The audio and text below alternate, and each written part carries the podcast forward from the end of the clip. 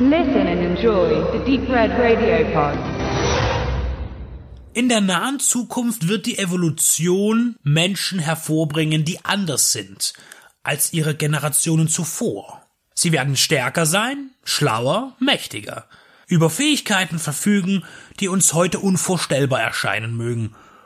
Und wir werden Angst vor ihnen haben, und nicht nur eine Floskel, sondern auch die Realität sagt, dass wir das, vor dem wir uns fürchten, bekämpfen. Wer Code 8 oder Code 8 sieht, wird unweigerlich an X-Men denken, denn denen ergeht es mit ihren Mutationen ähnlich wie den Begabten in Code 8. Sie sind menschlich und werden von der Gesellschaft verachtet. Sie können das Vierfache ihres Gewichtes heben ohne große Kraftanstrengung.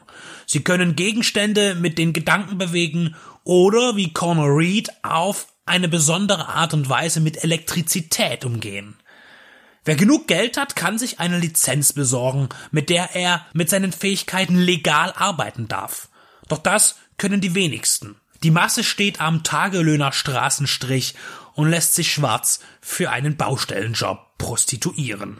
Die Story, die Jeff Chan daraus für seinen Film entspinnt, ist allzu bekannt. Die Mutter ist schwer krank und benötigt eine teure Therapie. Um das nötige Geld zu bekommen, beschließt ein junger Mann, mit finsteren Gesellen einen Raub zu begehen. Er lässt sich anwerben. Der Konflikt des Rechtschaffenden durch Unrecht seine Ziele zu erreichen und die damit verbundenen Gefahren, die zu bewältigen sind. Gejagt von einem Polizeistaat, dessen Soldatenroboter wieder eine Erinnerung wachrufen, nämlich Neil Blomkamps Maschinen in District 9, Elysium oder Chappie.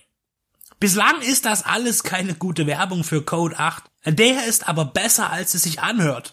Und er ist sogar viel mehr als das. 2016 sollte ein Kurzfilm auf einer Crowdfunding-Plattform dafür sorgen, 200.000 Dollar zusammenzukratzen um dieses vorerst noch Filmtrailer seiende Projekt zu einem abendfüllenden Werk zu erweitern. Das Interesse war groß und unerwartet schnell kamen dann auf einmal mehr als 1,5 Millionen Dollar in den Budgetpot.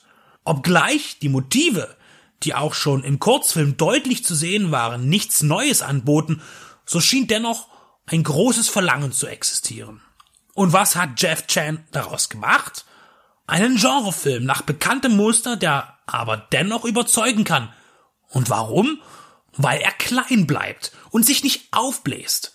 Weil er spannend erzählt, obwohl man erahnen kann, wie es weitergehen wird. Weil er Charaktere erschafft, denen wir gerne folgen.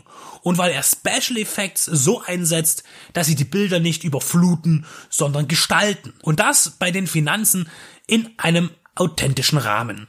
Der Handlung angemessen. Chen setzt nicht zu sehr auf den fantastischen Aspekt der Story, sondern auf den harten Kern der Gangster- bzw. Polizeigeschichte. Ähnlich wie bei dem kürzlich von mir besprochenen Kin spürt man das Talent eines neuen Filmemachers, der für das Genre eine Zukunft sein könnte. Code 8 geht sicher, was seine Aufmerksamkeit angeht, unter zwischen all den Multimillionen-Flops, die immer weiter das Genre abtöten aber er steht fest an seinem Platz und ist ein Beispiel für einen hellen Streifen am Horizont. So beliebig Code 8 auch inhaltlich ist, so aussagekräftig ist er in seiner Einfachheit.